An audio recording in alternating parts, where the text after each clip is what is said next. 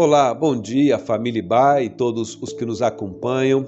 Aqui quem fala é o pastor Natan Carvalho e você está escutando o devocional diário da Igreja Batista Avenida dos Estados, aqui em Curitiba, Paraná.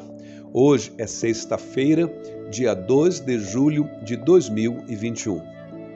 As nossas meditações desta semana estão relacionadas com a metáfora da videira que Jesus usou, conforme lemos ali no Evangelho de João, no capítulo 15.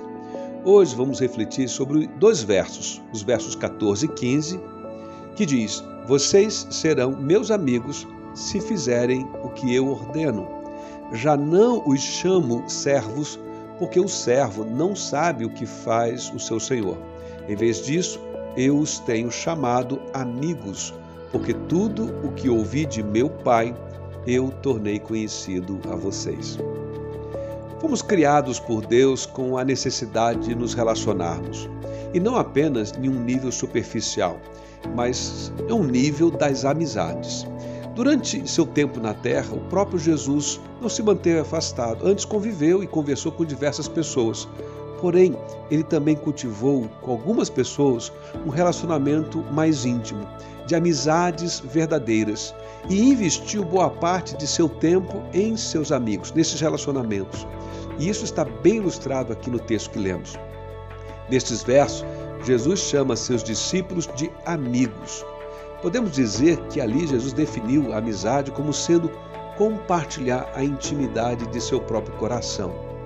Em outras palavras, amigo é aquela pessoa na qual aprendemos a confiar de um modo bem especial, a ponto de revelar nossos pensamentos e sentimentos os mais íntimos. Jesus começou a chamar os seus discípulos de amigos em vez de servo, nos diz o texto, porque confiava a eles tudo o que ouvira do seu Pai, os propósitos eternos de salvação que Deus então havia usado a Jesus para revelar ao mundo. Da mesma forma, nós também compartilhamos nossos corações com aqueles em quem confiamos e confiamos naqueles que se importam conosco e também compartilham seus corações. Confidenciamos aos nossos amigos porque temos confiança de que eles usarão a informação que compartilhamos para nos ajudar, não para nos prejudicar. Isso é algo recíproco, eles por sua vez confiam em nós pela mesma razão.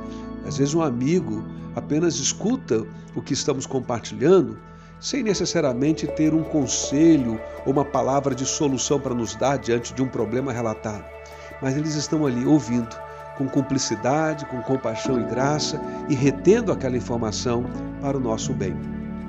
Jesus disse que ele iria dar a sua vida pelos seus amigos.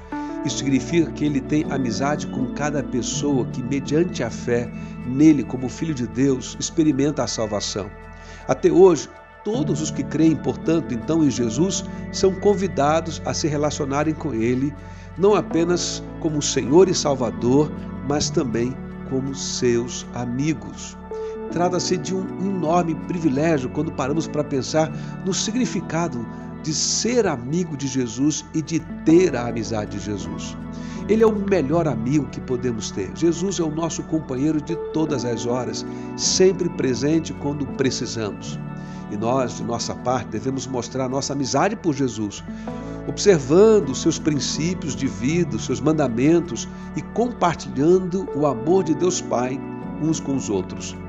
Que seja assim conosco que a nossa vida seja transformada dia a dia pela presença da amizade de Jesus e que possamos manifestar esse fruto da amizade com Cristo pela fé, motivando outras pessoas à mesma experiência e resultando em louvor ao nome de Deus. Que nele tenhamos um abençoado fim de semana.